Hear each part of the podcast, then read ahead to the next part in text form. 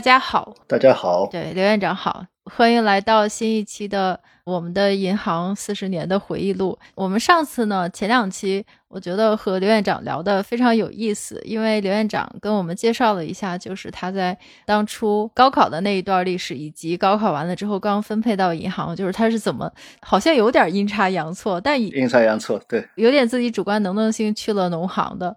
其实听那一段的故事，我觉得挺有意思的。听完之后，我就是觉得这几十年来，从您上大学，然后再参加工作，才八几年的时候，一直到现在也几十年了，我就觉得这几十。年来，对年轻人的选择其实变化是非常大的。我就不说其他行业了，因为我们主要还是在聊金融，所以我就觉得金融行业对年轻人的选择变化也非常大。以前是没选择，可能连什么金融经济都不知道是什么的，就莫名其妙的上了一个财经大学，然后又去银行工作。现在是有选择，或者说选择太多，那无论如何，反正都是会有烦恼。那年轻人就是会精神内耗。我前两天跟一个在英国刚刚毕业的一个博士在聊天儿。他很年轻啊，就是他刚拿到自己的博士学位。我觉得现在真的是非常非常的卷了，就 博士已经是到处都有了。他说他现在就完全不知道要继续怎么做，就完全没有方向，因为他读的也是个金融博士。嗯嗯嗯，他说他不知道要继续研究还是要去工作，于是他就随便挑了一个，就是在这个伦敦金融街，就是 City of London，就是算是呃就是英国的华尔街吧，在那边他说他随便挑了一家银行，先随便试试看。然后我就问他，你能不能说是哪家银？行，因为我也在英国待过很多年，他就突然间就支支吾吾的，就表现的非常尴尬，就最后特别不好意思的说：“哎，是一家商业银行，就是特别特别无聊的那种商业银行。”就是现在的这种鄙视链，就是在金融行业，商业银行是最低的 鄙视链。我就想起来，我当年在英国上学的那段时间，就跟他是完全不一样的，这有点暴露年龄了。我当时在英国上学的时候，就。如果说本科是读经济或者是金融的话，其实那个时候你都不用想太多，就那个时候投行就是所有行业金字塔的顶尖儿，就是大家都想去的地方。而且当时金融行业就是只要你进来就没错，就别管你进哪儿了，什么商业银行 就是投行。当然了，那个时候其实也有鄙视链，投行还是比商业银行就比较吸引年轻人。但是你就算进了商业银行，你能做的事情也很多很多。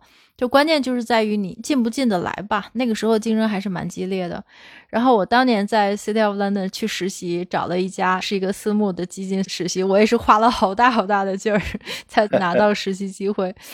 但是后知后觉呢，我就发现，其实在这个行业，我当年的那个行业应该就是在零八年之后了。那个时候其实这个行业已经到了顶端，再往下呢，其实就是走下坡路了。再往后呢，就是次贷危机，然后次贷危机再往后几年就是互联网行业的兴起，然后再过了几年之后呢，大家就突然发现，就是学码农、学计算机、学 CS，就那个才是正确的选择。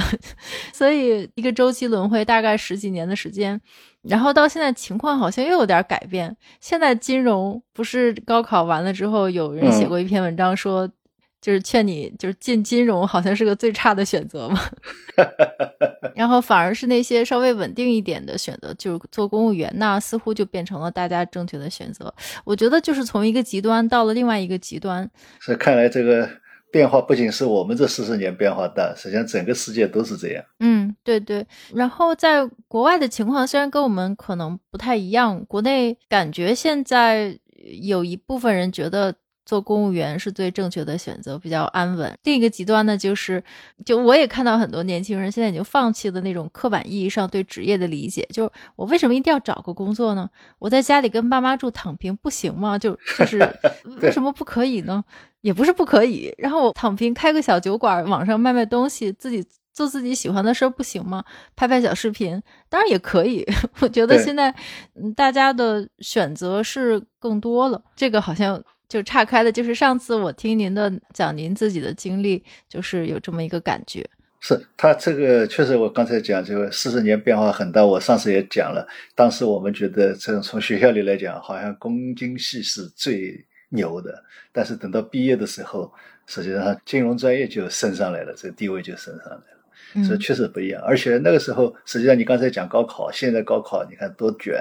那个时候高考虽然报名的人很多啊，我们那个时候录取率非常非常低，但是实际上那个许多学生到底要不要高考，好多家庭还是不一样的。有的在算大学要读四年，中专只要读两年，所以有的家长还是要求孩子，还是你读中专吧，两年就可以拿工资了。也有这种人，后来感到很冤。我明明成绩挺好，都是父母硬要让我读中专，然后自己想办法再读夜大学啊什么，呃，再去拿个文凭来。在不同的阶段，大家对工作，包括这个职业的看法确实不一样。包括这一段时间讲到这个失业率的问题，他这个调查失业率，就去调查，他们就讲了笑话。在有些地方，你去调查问一个人你有没有工作。他就觉得没有正式拿工资，没有正式的就业单位，他就不认为是工作，嗯，所以他就说我没工作。那么调查当然是失业了，对吧？那么到有些地区，尤其到北方地区去，他家里面就认为你如果不是体制内的工作，那就不算是工作。就也就是说，你到民营企业、私营企业去工作，他就不认为这是就业。所以他有些观念，他确实是不一样。嗯，对，这个也是统计方面给失业率的统计，我觉得也应该随着时代的变化来会会变化。对对，我就想，在人的观念它也在变化，包括就是说职业啊什么，对。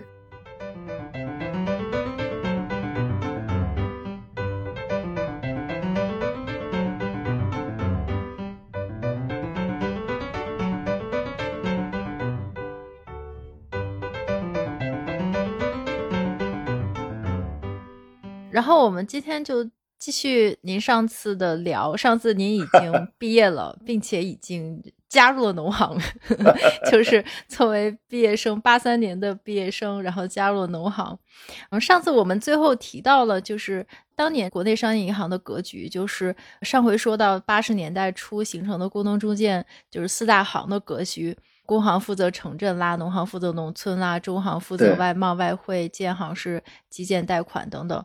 然后我当时我其实有个问题，我很好奇，因为上次您介绍就是人民银行是七八年的时候从财政部独立出来的，中行呢又是从人行我们的央行分离出来的，然后建行原来又是隶属财政部，然后部分的职能分离出来的，所以也就是说。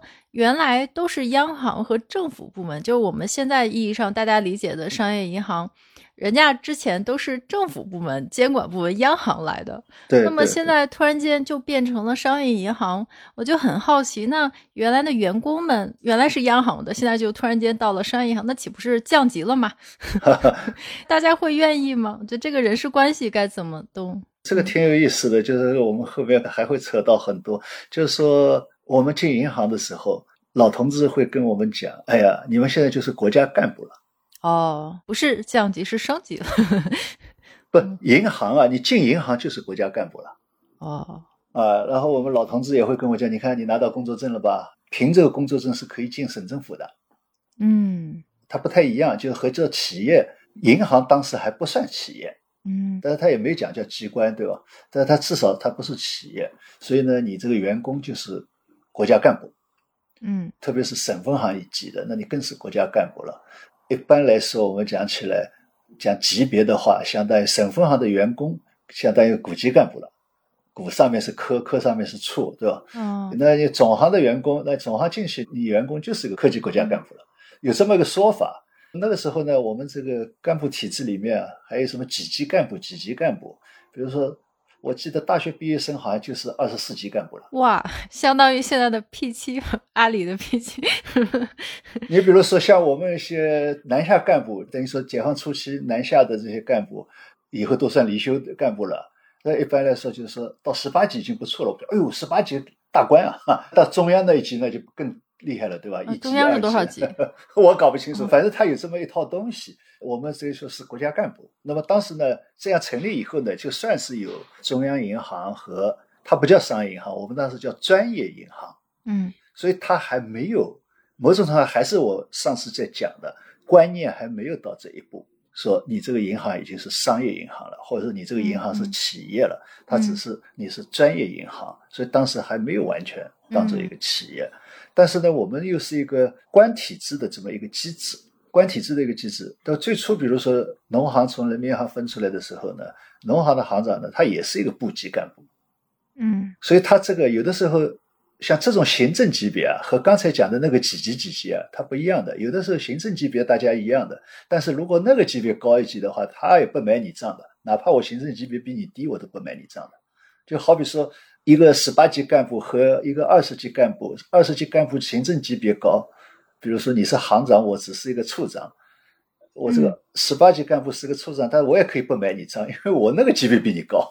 嗯嗯嗯，但我也不懂那个级别，就他就比较那个。那么这样等到后面就工行分出来，然后建行起来，那么也就是说有了中央银行和专业银行的概念，那么就有一个谁管谁的问题。我们不是讲叫监督和被监督的关系，我们是讲谁管谁，谁管谁就有一个上下级的问题了。所以呢，就有个行政级别，那么就定下来，央行。是正部级的，是国务院的组成部门。嗯，那么你专业银行呢？从那个时候开始就不再算是国务院的组成部门了。那你只是当时也没讲明白。那么现在干脆你反正肯定就不是国务院系列的了。那当时至少国务院开会，比如四大行原来讲的四大行或者三大行也去参加会议。那么后来就叫你去去去，不叫你去，你就不是属于国务院的这个嗯当然成员，也不是当然要去开会的。所以你只是专业银行。那么专业银行的行长呢，就是副部级的。嗯那形成一个那个级别高可以管你，所以一个是正部级单位，一个副部级单位。那这来呢，就带来一个矛盾了，因为原来等于说是大家都是正部级的，那么专业银行的，比如说农行的副行长，他就是副部级的；农业银行总行的部门的，现在叫老总了，当时叫主任了，那他就是正厅级的；省分行行长也是正厅级的，那么到地方上都一样。在这一弄以后，你如果说全部降级的话，就麻烦了嘛。所以他就是总行行长是副部级的，意味着总行的副行长只能是正厅级的或者正局级的。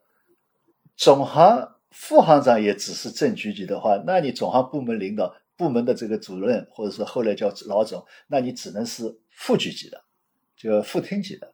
嗯但是呢，省以下就不动，所以这就形成了什么呢？省分行的行长是正厅级的，或者说正局级的，但是总行的部门老总呢是副局级的，总行的副行长呢是正局级的。哦，反而是地方的级别比总行更高。对他也不能把全国全部去动嘛，一动就这个动的太大了，哦，怪不得分行这么强势。所以到现在他还是这样。那么这样带来以后呢，你比如总行部门老总，你如果说要当正局级怎么办呢？那只能变通，让他到下面去当行长当一下，当两年再回去，那么终于可以提个正局级了，要不然他就不能提正局级。哦，解答了我多年的疑惑。所以这个也是改革以后它形成的一个，但是居然这么将近已经四十年了，这个事情到现在没理顺过。也就是说，作为嗯，我们四大行这个架构到现在都还没有理顺过。现在还是这样。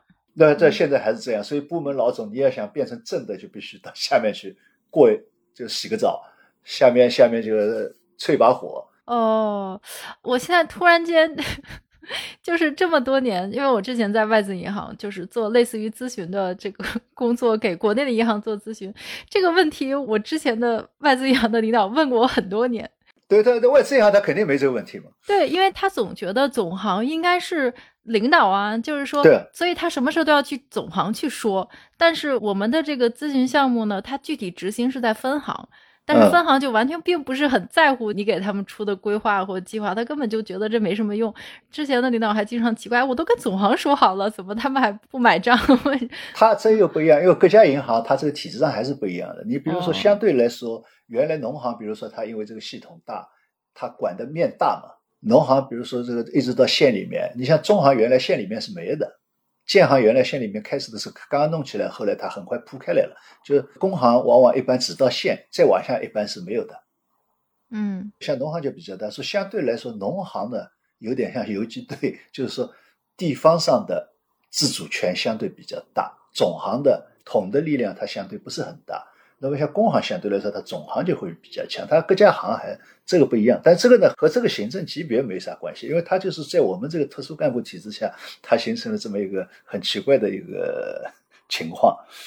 嗯嗯嗯，所以到现在还是这个问题。所以你看他这个干部经常调来调，一方面是干部交流的需要，另外一方面他也和这个行政级别有关系。嗯所以在总行有的时候他们开玩笑提拔，从一个处长提拔上去要好几次，提拔到部老总，先是总经理助理，提升总经理助理还是处级，然后提升副总还是处级，再提升总经理，那才刚刚到了一个副局级。嗯嗯，好复杂。对，好复杂。总行他这个干部的序列有好多层好多层，这是一个花絮啊，一个呃比较有意思的情况。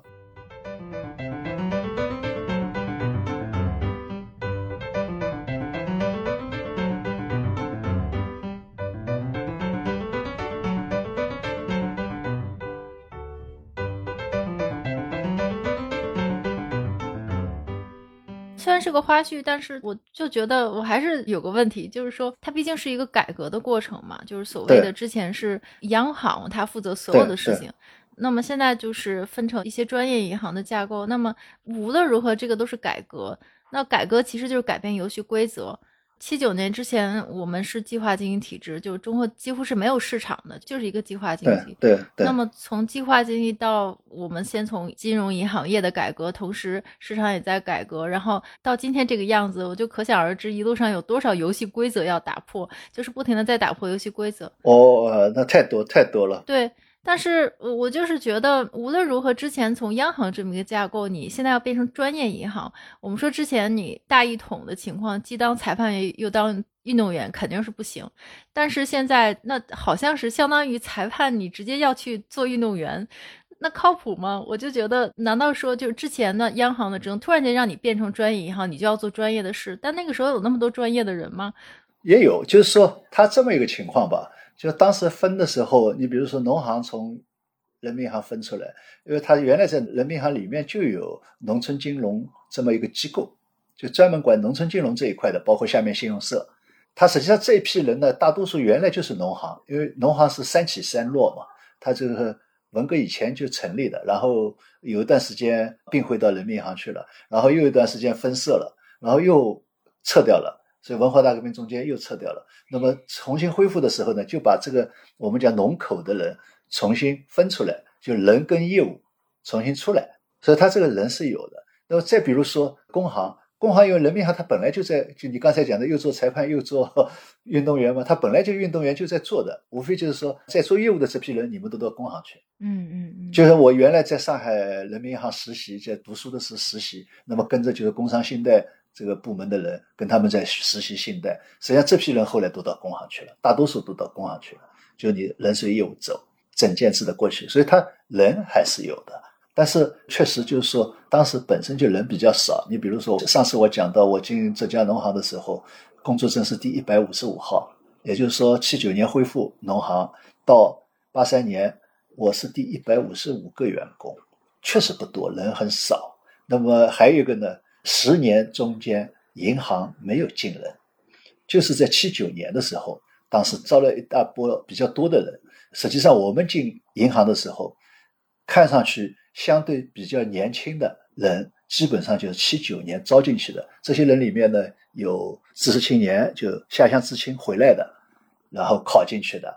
那么再后来就是第一批、第二批中专生，也就是七七年、七八年没考上大学，然后到中专的，他们两年毕业了，然后也进了银行。就是这个时候进了一批人，这个前面的十年基本上没有进人，所以他确实人才也是断档的。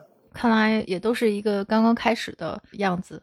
对，就是上次您讲到的，就是您刚参加工作就进入了这个研究所，您大概提了一下研究所需要做的事情，我就觉得很有意思，做的事情非常创新，就给我一个感觉，我觉得当时的大家好像创新能力都很强，就是说一切都是很向上的感觉，就是大家都在想办法怎么把事情变得更好。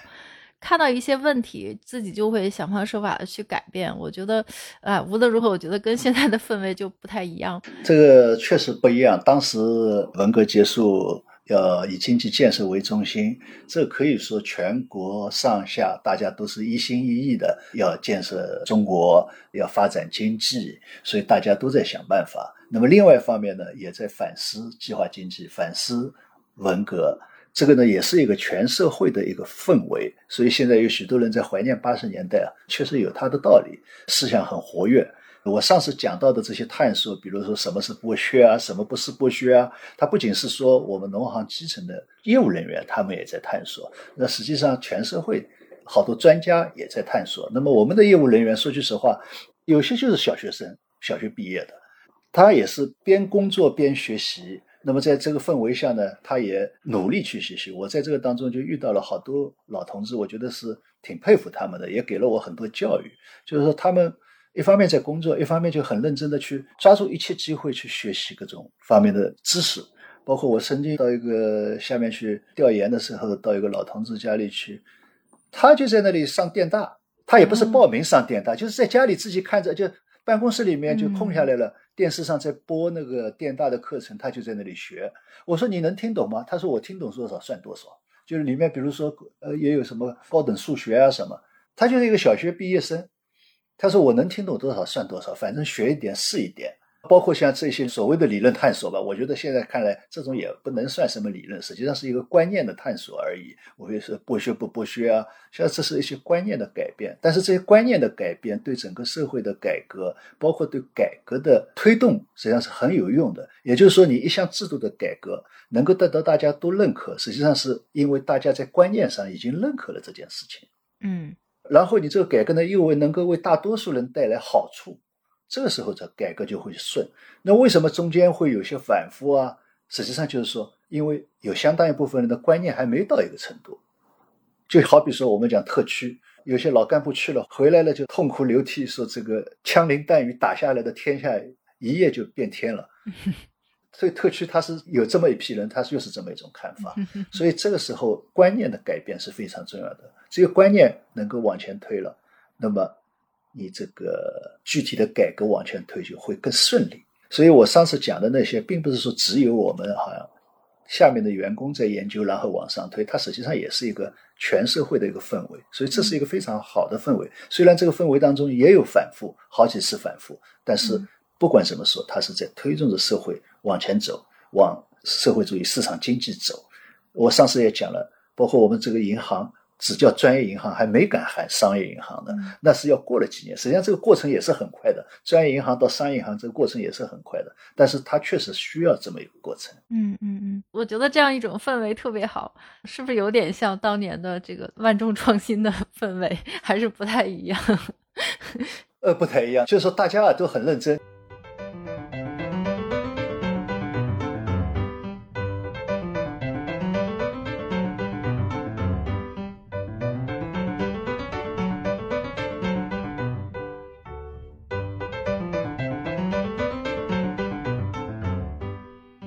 说，包括就是说开会，我们每年到现在也是这样啊。各大行，大家新闻也看了，监管总局半年工作会议，人民银行半年工作会议，对吧？嗯嗯。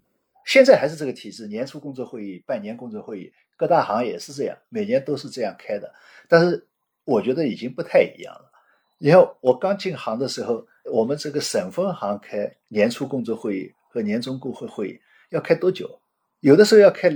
十天哇，十天，他的开会就跟中央代表党代会开法一样的哦。上来先是第一天上午开会了，然后行长做报告，把这个形势、中央文件精神、总行的要求从理论到思想说一遍，然后在今年的我们的工作，我们要围绕着哪些问题来做工作，一二三四，然后。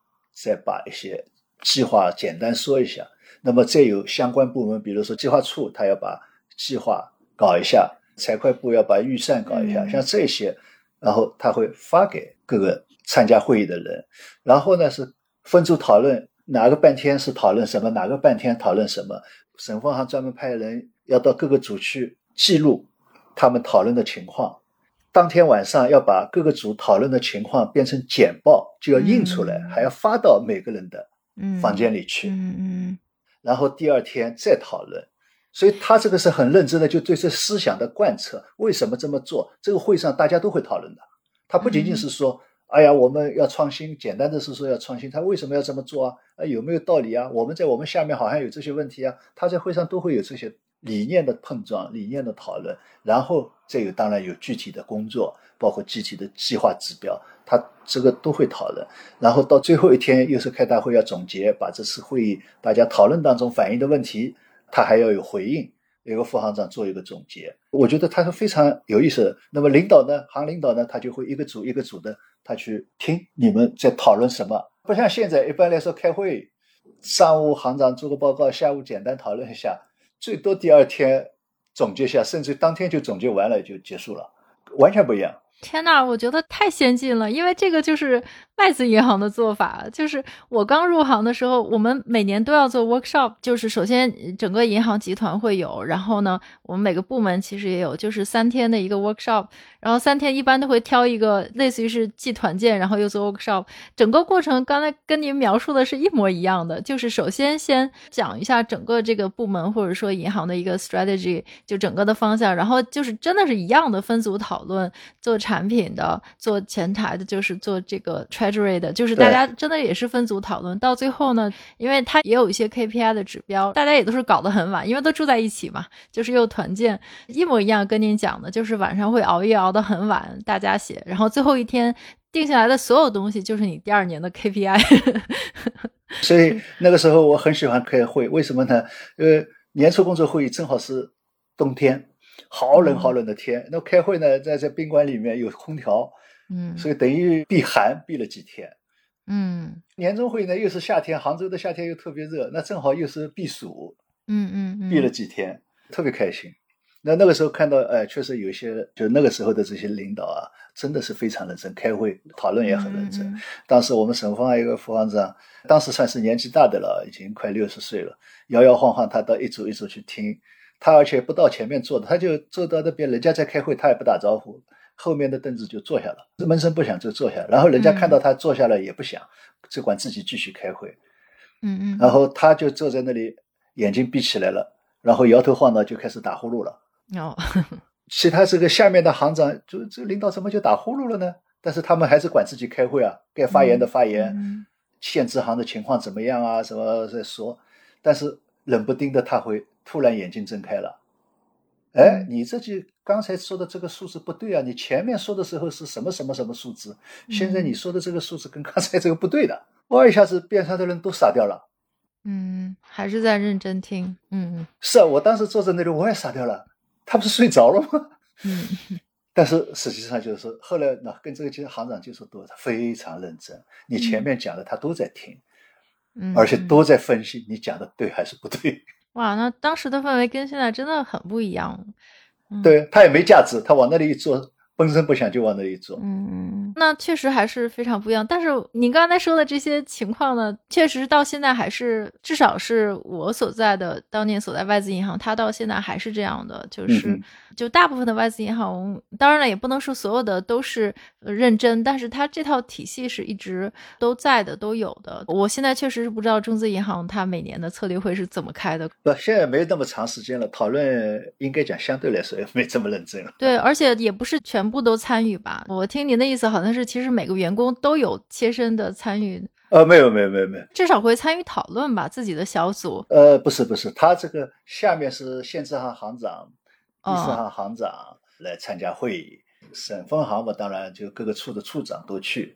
呃，我去参加是因为我在研究所要给行长做文字工作的，所以也去参加的。其他员工就不去参加了。哦，所以您是作为研究所的，然后给领导写，就是对是总结会议的，作为总结会议的小伙伴。对对对，呃。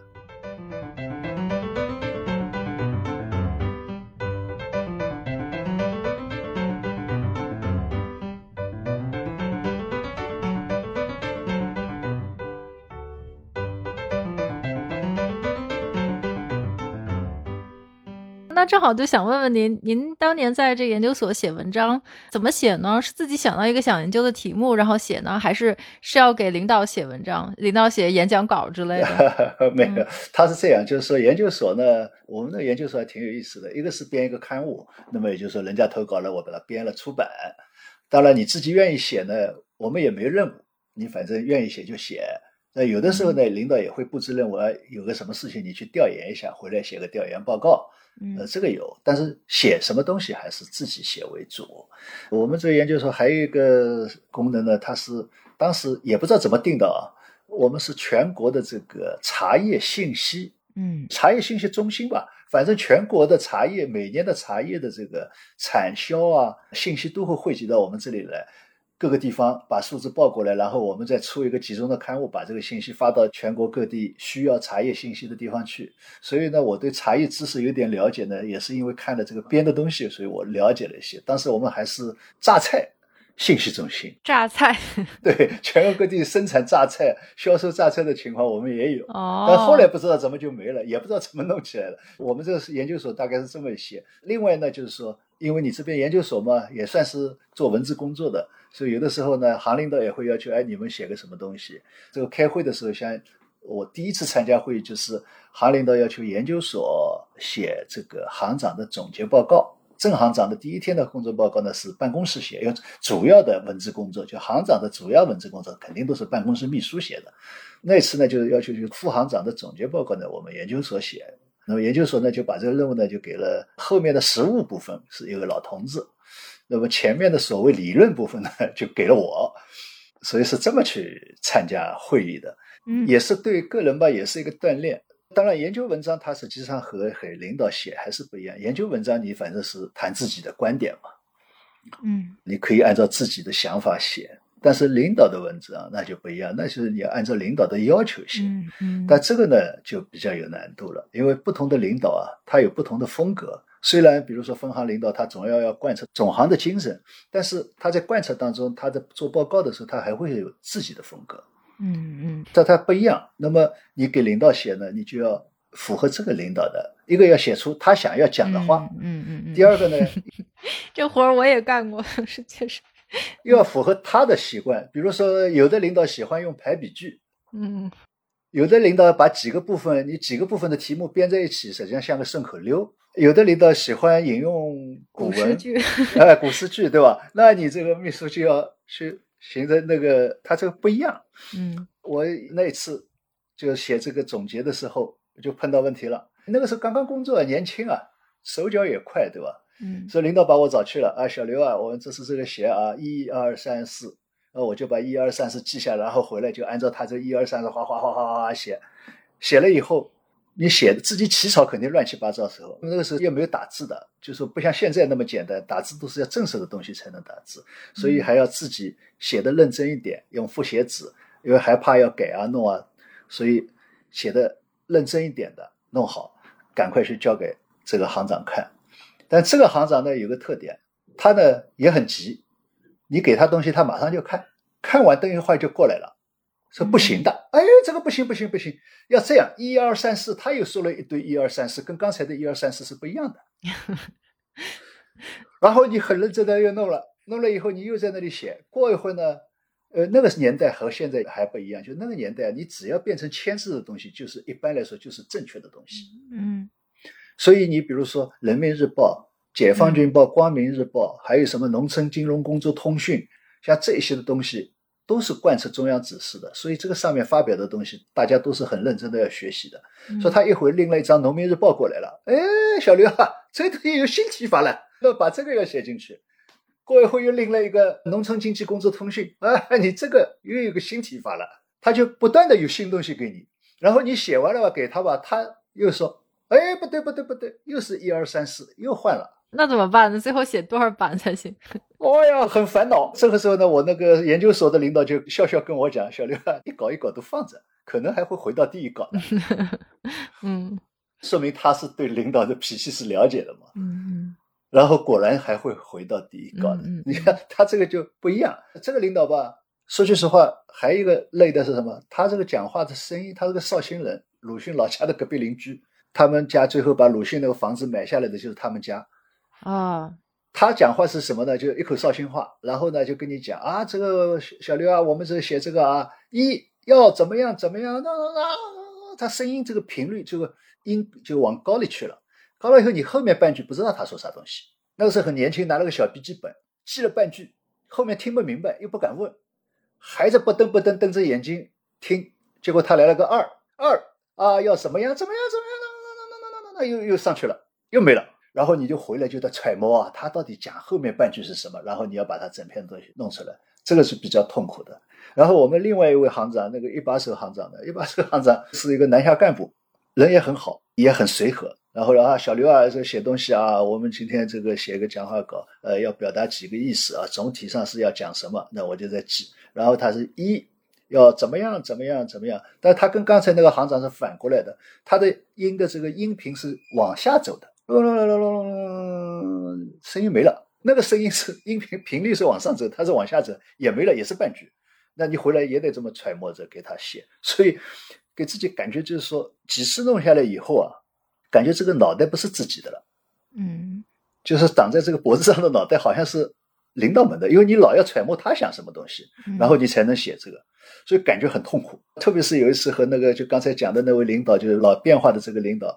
有一次，他叫我到他办公室，啊，小刘啊，他说我们一起写一篇文章。我说好，写什么？他说写什么什么什么啊，一二三四。哎，我听他讲的东西跟我想的至少观点一致吧。我说好好，很高兴。那个行长叫我跟他一起写，当然开心了。然后就写，写完以后就是碰到我前面讲的那个问题了。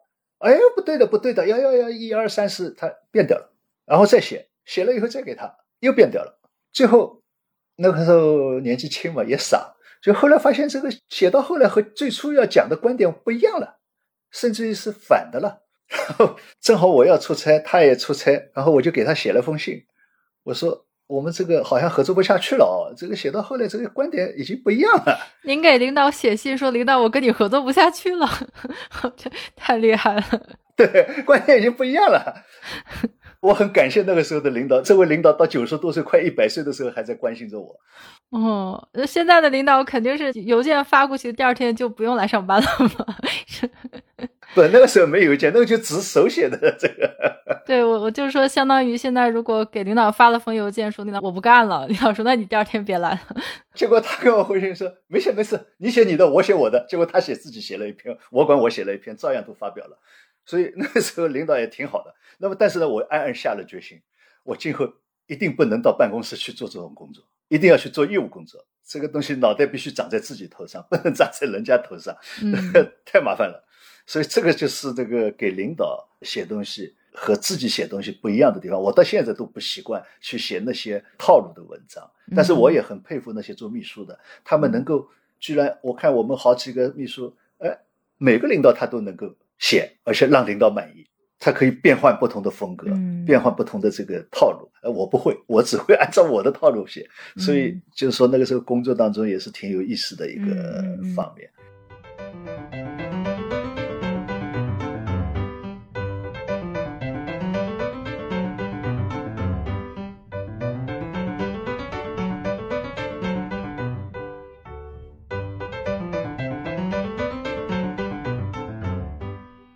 这方面呢，还有一个呢，就是说从写东西来讲，还有一个比较有意思的就是说，我当时写也喜欢和那些老处长们去交流，他们也对我很客气，也愿意跟我交流，甚至于主动会来找我交流。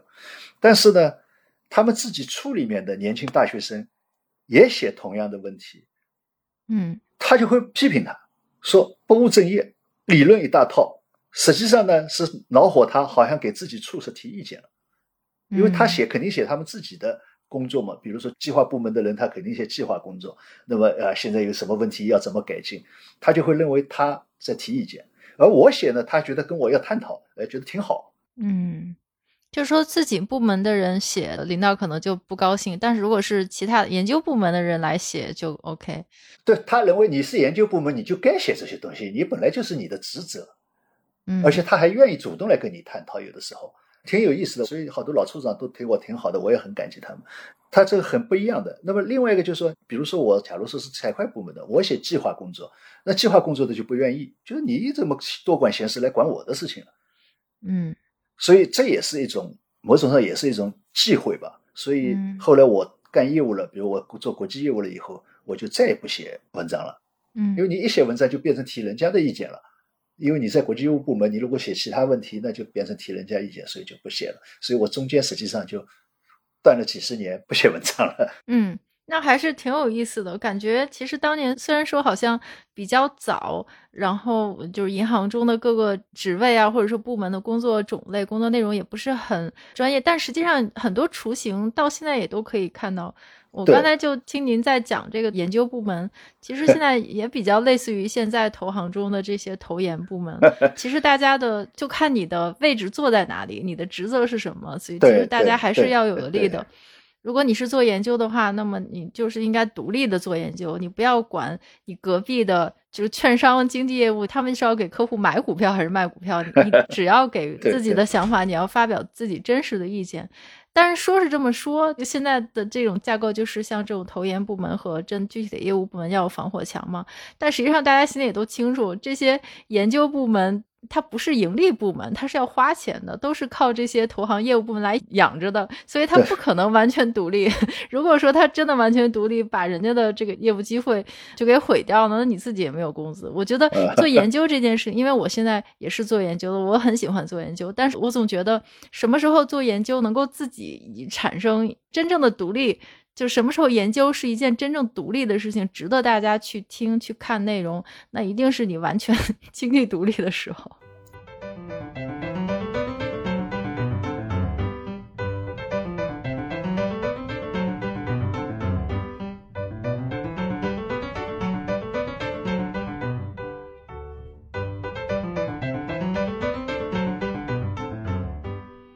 那这个确实不容易，但是呢，确实就是说回过头来看，或者说我们这个体制下吧，对这个文字工作呢非常重视。我认为可能有点重视过头了，而且这个现在有点变本加厉了。好像现在越来越重视。我们评价一个部门有没有人才，往往是说他有哪几个人这个写的能力强，好像就是人才多。反而呢是把就是说一些业务比较专的人呢，就哎呀，他就是一个专业人才。这么一种口气，就哎呀，他就是个专业人才，嗯，但是说，哎呦，这个小伙子不错，能写，呃，能写，这个写得好，相当于现在就是你能做 PPT，做 PPT 厉害，所以这个实际上，我觉得就是说，我们是把大量的人的聪明才智用在了画 PPT 上，现在也是一样的，对，就造新词，造什么好听的语言，对吧？这个我觉得浪费太多，但是我也看了历史，实际上不仅是我们现在，可能我们这个历史上，嗯，也是一样。对对对，都是讲究怎么用词啊，提出新名词啊，提出新讲法啊，面子工程，就把这个工作说的天花乱坠，不是做的天花乱坠。这个我觉得太浪费人才了。实际上，对每一个人的聪明才智，实际上都是一种浪费。这个和在香港感觉就不一样。香港的员工那就是做业务，包括就是我看那些银行的这些行长出来。他最多就说：“哎，利率估计大概怎么样啊？香港的形势大概怎么样？”他不会是说的那些天花乱坠的东西一大堆，对吧？但现在好像香港也在变啊，但总体上我觉得不太一样。他的聪明才智主要还是在具体做业务上面，但是我们很多聪明才智是花在了怎么写文章上面。嗯，非常有意思。那今天呢，先跟刘院长聊到这里，我觉得特别特别有意思，尤其是聊到了研究的工作，因为毕竟我现在的很多工作的内容也是在做研究，确实是。都会看到这么多年之前发生的事情，现在还在发生，或者是 没有什么太大的改变，或者说情况不一样，但实际本质还是一样，还是蛮有意思。对对，好啊，那今天感谢刘院长，谢谢小鹏，我们聊了这么一段小故事，那我们下次继续再聊。好，好，谢谢刘院长，好，谢谢小鹏，谢谢大家，好，谢谢大家，好，拜拜拜。